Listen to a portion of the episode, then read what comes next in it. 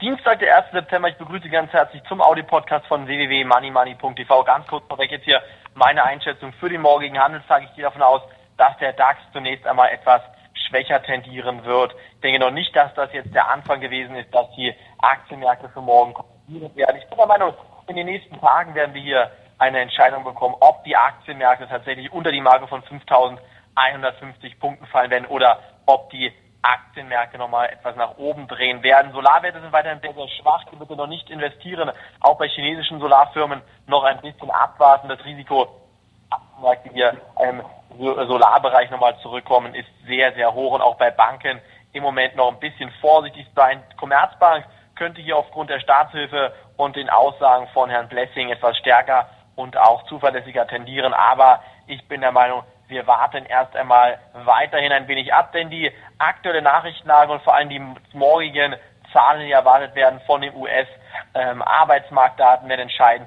in welche Richtung die Aktienmärkte laufen. Neue Engagements stehen momentan nicht an. Deshalb mein Fazit abwarten und eventuell morgen handeln. Von mir war es das heute schon. Morgen geht's weiter. Danke, dass Sie reingetan haben. Tschüss, bis dahin. Auf Wiederhören.